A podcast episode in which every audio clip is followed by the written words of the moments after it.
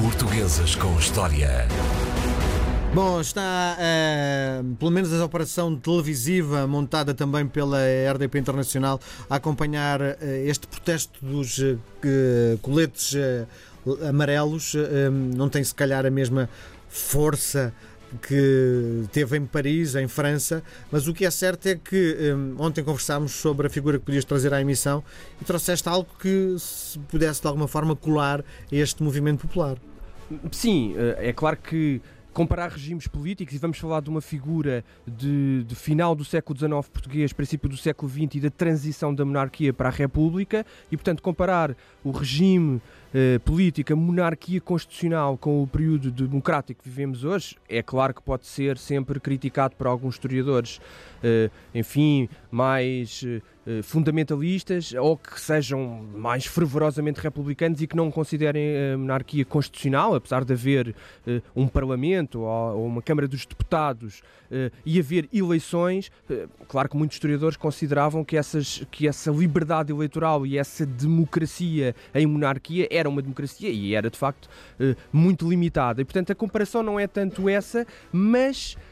a reflexão sobre eh, como a crise dos, dos, sistemas representativos, e hoje, apesar de termos uma democracia muito mais aberta, muito mais pluralista, o que está em causa nestes movimentos eh, é de alguma maneira, a crítica à democracia e a percepção por parte de muitas destas pessoas de que a democracia é em que se revela incapaz e os partidos se revelam incapazes de responder aos problemas das pessoas. Parece que há até uma proposta de redução do número de deputados. E o que é importante perceber aqui, e nós percebemos também isso muito bem com a história do João Franco, é como, eh,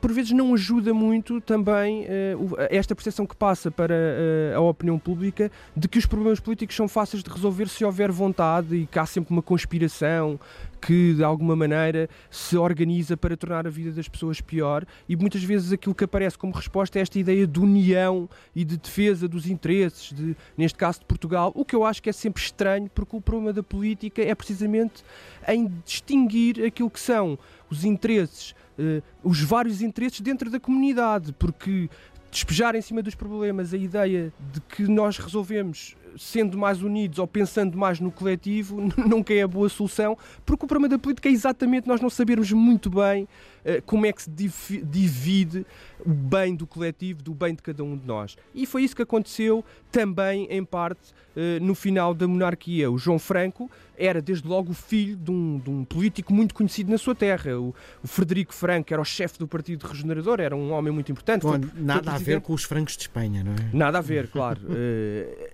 aliás, ele até. Uh, o nome, de facto, porque era conhecido, era João Franco Castelo Branco, mas como hum. havia outros políticos Castelo Branco nessa, claro. nessa época, acabou por ficar João Franco. Uh, como o nome que o identificava. E ele era de facto o filho deste, deste presidente da Câmara do Fundão, que nasceu em 1855 já o filho João Franco, numa pequenina aldeia, ali perto também do Fundão, depois fez o colégio em Lisboa e como muito, muito da elite política portuguesa desta época foi estudar para Coimbra, onde adquiriu logo uma fama de um indivíduo algo temperamental. Ele depois chegou a ser acusado de, estar envolvido em, algumas, em alguns problemas de, de, agressividade excessiva, o que é curioso porque está também hoje, na, hoje não, mas nos dias de hoje, digamos assim, da, da ordem do dia, que é... Um, eh, o problema das praxes e da, e da, vida universitária, e isto é de facto também um problema muito antigo. E o João Franco foi acusado, é claro que nunca houve investigação, uh, nenhum historiador pegou nisto para saber até que ponto estas acusações eram meras acusações devido à sua carreira política ou se aconteceram realmente, mas ele foi acusado de ter estado envolvido em vários episódios de violência excessiva contra calores. A verdade é que ele, ele nunca conseguiu separar-se, completou a, a, a, o curso de Direito na Universidade de Coimbra, mas nunca conseguiu separar-se desta fama de homem temperamental que explodia à mínima crítica, que tinha muita dificuldade em relacionar-se com os outros, em explicar as suas posições, embora fosse um um, um, deputado com alguma eloquência, mas colou-se de facto à pele de política do João Franco esta ideia de que ele era um político de trato difícil e que gostava de caracterizar a sua posição precisamente pela virtude e pela capacidade de levar as suas ideias até ao fim, de impor as suas, o seu rigor organizativo e não tanto pela capacidade de persuadir hum, os seus críticos ou de persuadir, uh, o, no fundo, os súbditos do rei, os portugueses que viviam nessa altura é o, sob a monarquia. É o, é o perfil de um líder, profundo, não é?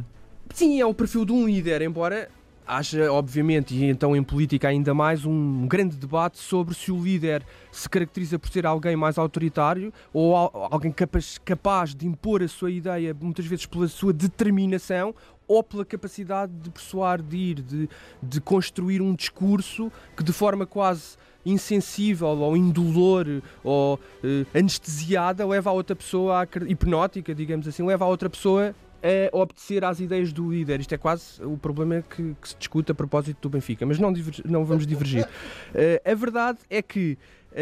o João Franco sai da universidade, começa a trabalhar na, na magistratura, uh, ligado ao Procurador Régio, que era o equivalente, no fundo, ao Ministério Público, que, quem dirigia as investigações judiciais, mas depois distingue-se de facto politicamente na, na administração alfandegária, já com uma grande responsabilidade. A alfândega era, obviamente, sempre foi, e na época também, um lugar de grande responsabilidade devido aos riscos da corrupção. E, portanto, ele aí ganha também essa, essa fama, além de ser de trato difícil, essa fama de homem virtuoso virtuoso que era incapaz de se deixar Incorruptível, sim. Incorruptível, precisamente. E daí salta naturalmente para a, a carreira política, é convidado pelo, pelo, Partido Regenerador, é eleito deputado em Guimarães e começa de facto a... E porquê que ele é convidado? Ele tinha alguma atividade política?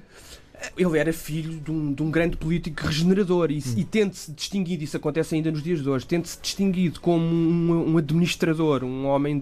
da administração régia de grande qualidade. Surgiu, Faria sentido estar. Surgiu okay. naturalmente essa ideia de,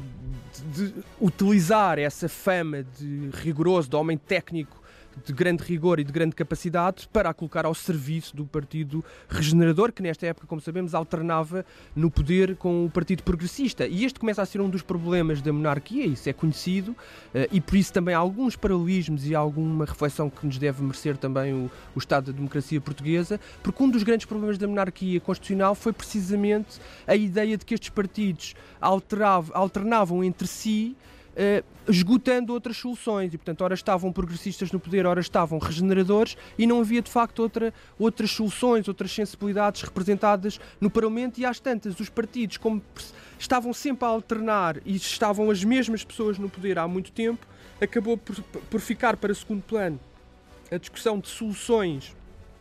mais ideológicas, soluções criativas, de analisar os problemas e encontrar uh, respostas, e, passou, e passaram a ser, um, no fundo, nomeadas pessoas por conhecimento pessoal, porque como os partidos eram sempre os mesmos, era indiferente o tipo de soluções que eram encontradas. E, portanto, a par também, obviamente, na década de 1890 há uma grande crise financeira que depois tem uma repercussão económica, é também o princípio da grande industrialização em Portugal, com a formação pela primeira vez de grandes quantidades de operários que dependem do salário das indústrias e, portanto, quando caíam no desemprego, que saem dos campos da agricultura de subsistência, vão para as cidades e, portanto, quando caíam no desemprego, ficavam numa situação de extrema fragilidade e isso aumenta a crítica ao governo e as próprias responsabilidades do governo económico. E a verdade é que em 1907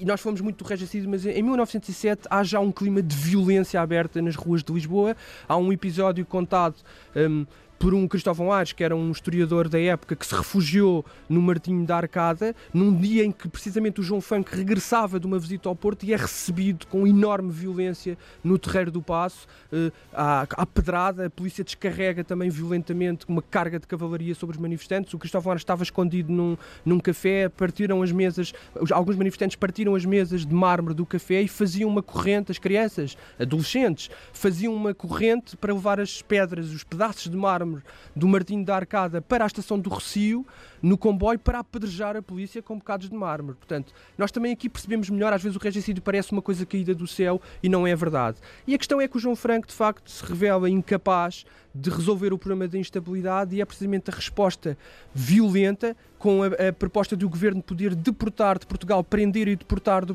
de, Portugal qualquer anarquista ou considerado anarquista, desde que assim o quisesse, sem precisar de grandes procedimentos judiciais, e isso precipita de facto também o regicídio e o fim da carreira política de João Franco. Muito bem, André Canhoto Costa, nós voltamos a conversar na próxima semana. Um grande abraço e até para a semana. Um grande abraço.